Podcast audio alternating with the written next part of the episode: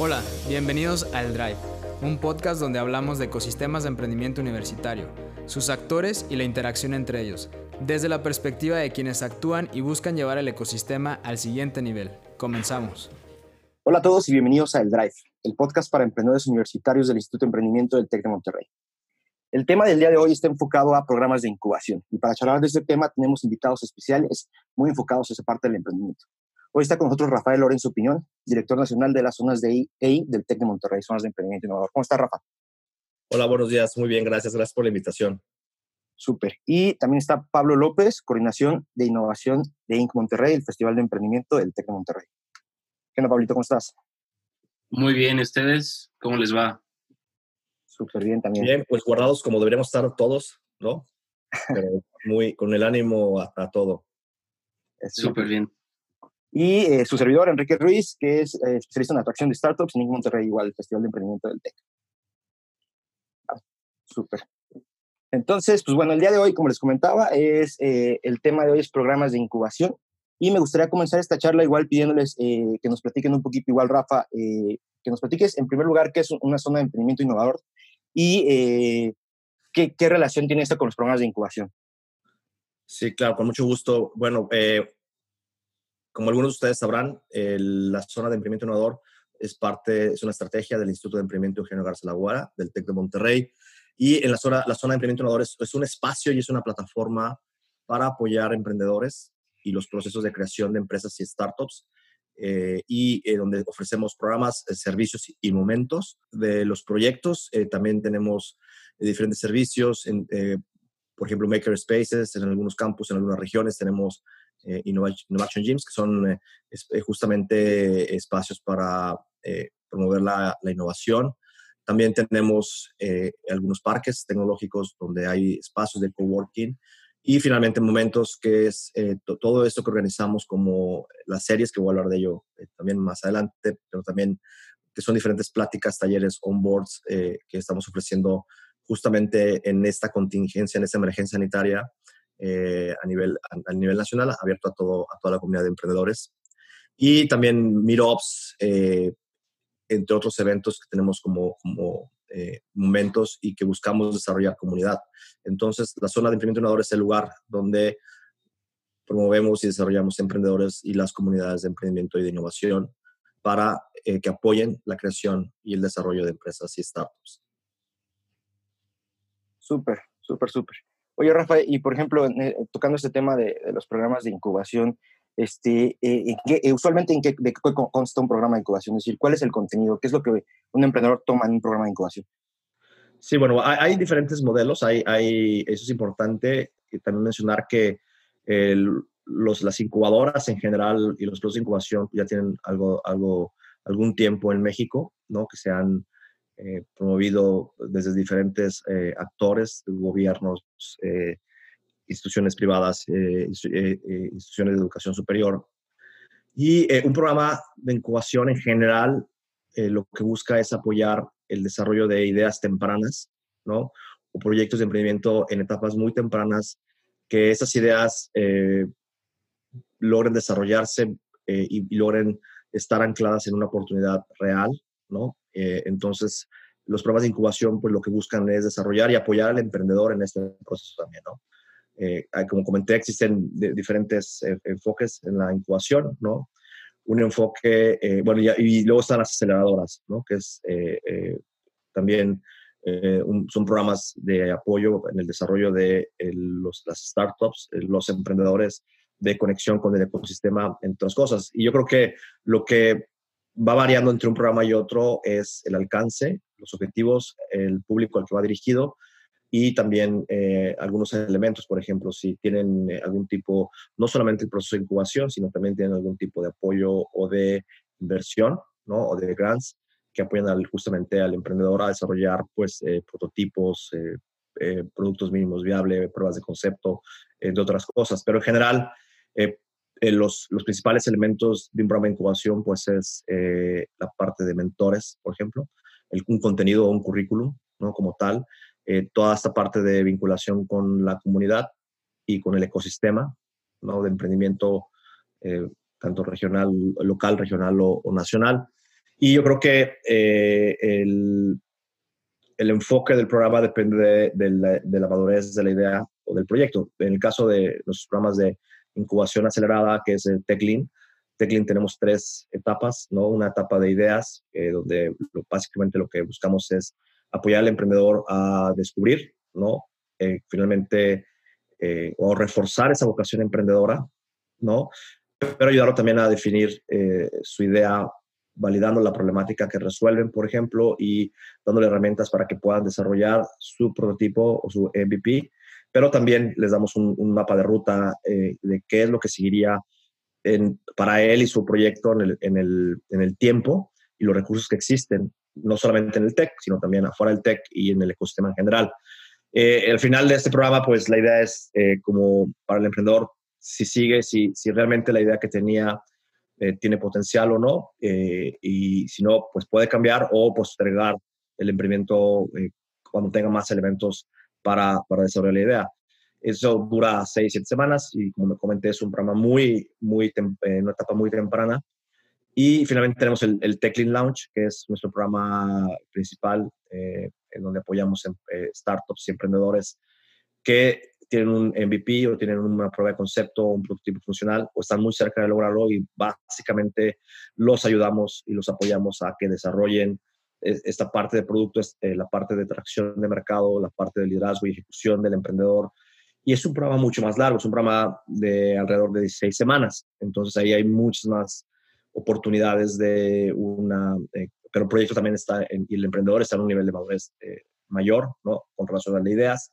Y eh, apoyamos todo esto con mentores, con algún tipo de, ¿cómo se llama?, de tutoría o de inclusive algún tipo de consultoría si es necesario, ¿no? En, en alguno de los temas y la idea de, al final de esta, este programa de eh, incubación acelerada de Clean Launch, pues es que el emprendedor eh, logre tracción en su proyecto, tracción en su producto, eh, crecimiento en su producto y también que pueda salir a buscar inversión, ¿no?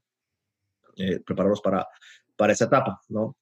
Y luego tenemos otro que es Tech Link Growth y Tech Link Growth o crecimiento son para ya emprendimientos que tienen al menos dos años de empezados y, tienen ya cierta tracción o ventas. Y eh, el, la idea, el objetivo es ayudarlos a, acelerar ese crecimiento, ¿no? Ese crecimiento y prepararlos para, eh, si no tienen inversión, inversión o series subsecuentes de inversión.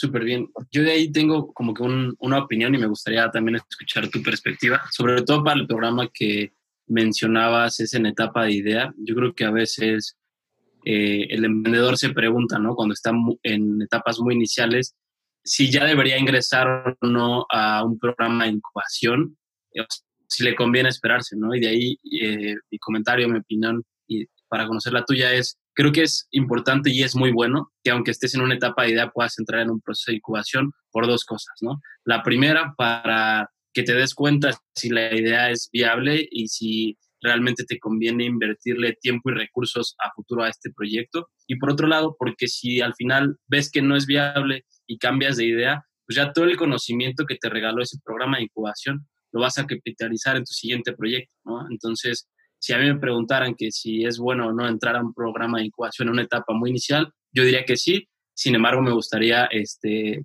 ver tú qué opinas, ¿no? O por qué otros factores ves que es importante o no. Sí, yo creo que los, los, los programas de, de, apoyo en general al emprendimiento de las startups te pueden ayudar. Yo creo que lo más importante es que hay un match, ¿no? Entre, no, aunque comenté ahorita como varios elementos en común, la realidad es que eh, hay, hay, como, eh, cada programa tiene su objetivo, ¿no? Algunos están enfocados más, por ejemplo, en tecnología digital, otros más a lo mejor en negocios tradicionales, a lo mejor otros más en la parte de servicios yo creo que lo importante es eh, que el, emprendedor, en, función de su etapa de madurez y lo que está buscando la, incubadora o, el objetivo, el población objetivo de la incubadora, es, es buscar este match, ¿no? Este match eh, en, función de qué es lo que va a, ¿cómo se llama? Eh, apoyar en función de la etapa del proyecto. Y también la madurez, ¿no? hay, por ejemplo, programas que son más curriculum driven, ¿no? Es decir, como más, más académicos, si los quieren ver así, donde hay más contenido. Eh, y, por ejemplo, en, Canadá, en Canadá, muchas incubadoras, inclusive aceleradoras, son muy curriculum driven, ¿no? Aunque también tienen una inversión en el ecosistema muy fuerte. y por curriculum driven es, reciben una serie de talleres muy fuertes, porque también hay que, hay que, el emprendedor tiene que aprender un lenguaje, ¿no? un lenguaje de, de, negocios, de emprendimiento, del mercado, etcétera, pero también... El ecosistema. El ecosistema tiene que, y tiene que empezar a usar las herramientas. Eh, y hay, hay, hay, programas que son más mentor-driven, ¿no? Mentor-driven. El mismo Y Combinator, por ejemplo, es más mentor-driven, obviamente con eh, una inversión, ¿no? Entonces, digo, como, como hay, diferentes, hay, hay diferentes modelos, unos ofrecen eh, espacios donde puedes trabajar, ¿no? En el caso de, por ejemplo, Campus Monterrey o, Campus Guadalajara, donde existe eso, pues, yo creo que el emprendedor tiene que ver cuál es el, el, el, objetivo que busca desarrollar las incubadoras. Obviamente buscamos que lancen y que y que crezcan y tengan éxito, eh, que, generen, que generen riqueza eh, social, económica y ambiental, pero también tienen que ver eh, los mentores, y, o sea, qué tipo de servicios y hands-on o perks, como, como le llaman, ¿cómo se llama? Esas cosas como, qué cosas adicionales ofrece esa incubadora, además de lo que el proceso en sí. Y en función de eso, pues escoger una, ¿no? Escoger una. y en el caso de que eh, no eh, se ha seleccionado o no puede entrar, pues pedir la retroalimentación para que eh, sepan qué necesitan desarrollar y volverlo a intentar, ¿no? Hay mucha gente que, por ejemplo, en Y Combinator ha sido rechazada muchas veces, ¿no? Y han logrado, y han logrado entrar y en otros proyectos también. A lo mejor muchas veces es simplemente el logro de ciertas métricas, ¿no? dentro del proyecto de emprendimiento, pero sí, para, para nosotros como programas de apoyo al, al startup, sí, sí, es importante dar esa retroalimentación, ¿no? Para decir, oye, ¿cómo, eh, cuáles son los gaps o las brechas que vemos que, para que puedas, eh, eh, ¿cómo se llama?, poder entrar al programa. Eso, eso no quiere decir que el emprendedor no pueda ejecutar, ¿no?, sin el programa, ¿no? Sin duda lo pueden hacer y además es, es, es, es recomendable. y quizá en ese sentido, pues, el apoyo de un mentor o mentores puede ayudar muchísimo, ¿no? y sin duda la idea de, entrar a, una incubadora o, un programa de incubación acelerada o inclusive una aceleradora es eh, acelerar el proceso, ¿no? Acelerar el proceso, eh, ¿cómo se llama? Eh, guiarlo que sea más efectivo en su desarrollo. Y por supuesto, esto no, esto no está exento de, fracasos, eso es importante decirlo, ¿no? El que es un incubador no quiere decir que lo vas a fracasar, al contrario, simplemente lo vamos a hacer notar más pronto ¿no? Eh, cuando haya por ahí situaciones que pues tienes que tomar decisiones, tienes que validar, tienes que salir, tienes que comprobar, etc. Súper bien, Rafa. Oye, y este, en este caso en el TEC, por ejemplo, ¿qué debe aprovechar un programa de incubación cuando está dentro de una universidad? ¿Cómo, cómo, ¿Qué es lo que debe aprovechar los programas? Los programas, yo, o sea, los alumnos el programa como tal, sí, eh, dentro, o sea, si un programa de incubación se encuentra dentro de una universidad, eh, ¿qué, ¿qué, debe aprovechar? ¿Qué, ¿Cuáles son las ventajas, por así llamarlo? Sí, esa es, es una pregunta muy interesante porque finalmente, eh, sobre todo en, las, en México, últimamente, bueno, siempre ha habido como programas de incubación, ¿no? En, hubo un tiempo en el que gobiernos, gobiernos federales anteriores apoyaron mucho la creación de una red de incubadoras. Si no mal recuerdo, en algún momento llegaron a haber más de 500 o 600 incubadoras en, en todo el país. Eh, yo creo que, eh, y las universidades no, no, fueron la excepción, ¿no? Yo creo que eh, en las universidades hay un gran talento, ¿no? Hay un gran talento, no solamente en términos de conocimiento, de investigadores o, profesores, muchos de ellos tienen emprendimiento, empresas o, consultores que pueden apoyar el desarrollo de negocios o, la misma comunidad que puede ayudarte a tener network o relaciones para, para abrir puertas y que puedas saber más con esto. O sea, hay un, hay un gran talento, es un gran recurso lo que hay dentro de las universidades. Y bueno, y finalmente están las vocaciones, ¿no? Las vocaciones eh, de alumnos y que tanto la universidad promueve adicional a otras vocaciones profesionales, ¿no? Que están vinculadas a las carreras como un médico, un abogado o, un empresario en, términos de negocio, la parte corporativa, eh, o la parte de organizaciones de gobierno, de la sociedad civil, eh, el emprendimiento, los emprendedores es una vocación también, puede ser una vocación profesional. En ese sentido, si la universidad promueve fuertemente esas vocaciones eh, emprendedoras, pues el, el, que exista un programa de esa naturaleza es, es muy útil porque finalmente le puedes dar salida a los proyectos y las ideas de la comunidad universitaria no solamente alumnos, sino exalumnos o profesores o investigadores. Y bueno, creemos que en ese sentido, el, que existe un ecosistema o se desarrolle un ecosistema dentro de las universidades con todo este potencial que existe es positivo para la sociedad. Súper. Pues es, el flujo, ¿no? De, científicos, de maestros, de, alumnos, de toda la cantidad de gente dentro de la universidad que puede crear, ¿no? Entonces, eso está, eso está muy interesante y está, está muy padre. Este, bueno, no sé, Pablo, igual eh, si quieras tú añadir alguna última pregunta, ya estamos por cerrar, entonces eh, creo que da tiempo de, platicar de este, algún nuevo detalle. No sé si tengas tú alguno, Pablo. Sí, este, justamente me gustaría conectar con la, con la parte de Inc. Eh, y comentar con Rafa también la importancia de que estos proyectos que llevan un programa se exhiban o se presenten ante otros foros y que creo que eso les, les sirve bastante, eh, ayuda a crecer eh, de manera personal al emprendedor y además todas las oportunidades que se pueden generar alrededor de esto. Entonces, Rafa, tú ahí, ¿qué, qué importancia ves eh, de este tipo de oportunidades, ¿no? Después de pasar un proceso de aceleración o demás, conectarte con, con eventos o con eh, concursos para pues, validar de otra forma tu, proyecto o tu emprendimiento. Sí, yo, yo, creo que la vinculación con, con el ecosistema, con, con, en general y los eventos que existan, más allá de que eh, pueden ser eventos sociales importantes o eventos sociales donde uno eh, ¿cómo se llama?, logra conocer a otras personas. Yo creo que lo más importante es, es verlos como recursos, es decir, eh, si es una competencia, pues te encontrarás otros emprendedores, encontrarás mentores, ¿no? Si es una competencia que tiene algún premio o algunos premios eh, o, algún tipo de como reconocimiento, pues si es un premio en, económicos, pues te, te pueden dar un poco de capital, ¿no? Para desarrollar lo que tengas ideas. Si son reconocimientos, pues puedes utilizar las plataformas el exposure que te da para buscar y lograr los objetivos de, de, negocio que quieres. Eh, el caso de eventos como Inc. Monterrey, pues te, abre una gran cantidad de recursos, otra vez mentores, eh, eh, relaciones, tanto relaciones con posibles clientes, con posibles mentores, con otros emprendedores, inclusive que estén en la misma o que puedan tener complementariedades. y otro tipo de actores del ecosistema que pueden ayudarte en ese momento, en, en la etapa de tu proyecto, o más adelante, ¿no? En esa etapa de tu proyecto. Entonces yo creo que eh, eh, sí, sí, este, creo que es importante que a la hora de vincularse, ¿no? Y que los programas de emprendimiento en las universidades tengan que tener esta vinculación eh, externa, ¿no? hay objetivos muy claros en lo que, lo que el emprendedor quiere lograr con estos eventos. Súper, súper, súper. Pues bueno, yo creo que este, ha sido una sesión bastante interesante, bastante llena de información.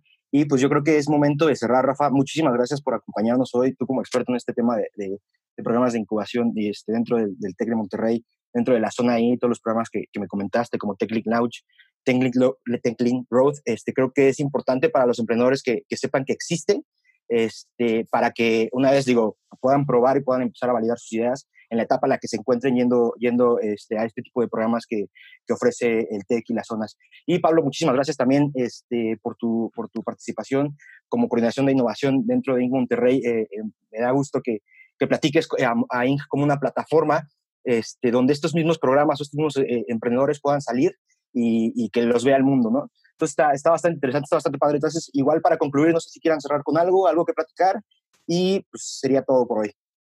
A me gustaría nada más aprovechar estos últimos minutos para que Rafa invitara a, la gente que nos escucha a lo de series. Creo que es algo súper interesante y que ahorita eh, puede ser de mucho valor para la comunidad emprendedora. Sí, eh, la, eh, la, verdad es que es una oportunidad para conocer diferentes temas o reforzar ciertos temas. tenemos una plataforma donde estamos, cada día tenemos pláticas y conferencias donde hablamos de diferentes temas. Por ejemplo, en la, en, semana y un poquito de la pasada se habló mucho sobre cómo responder ante el, reto de la contingencia por el coronavirus, pero también se habla de cuestiones de comercio digital, de Instagram, Facebook, entre otras cosas, o inclusive de, ¿cómo se llama?, el emprendimiento eh, eh, eh, con, un enfoque de género, ¿no? De hecho, creo que hoy o mañana hay, un, hay una plática de la zona Shiro, que es una zona aquí en el TEC, que justamente pues, promueve el, la participación de más, más mujeres en el emprendimiento. Y pues pueden buscar en, en bit.ly slash series con Z y ahí pueden, ahí pueden ver toda la agenda y la cartelera de las conferencias que, que se van a ir presentando y bueno, eh, vamos a, a, tener esta oferta pues el tiempo que dure la contingencia, ¿no?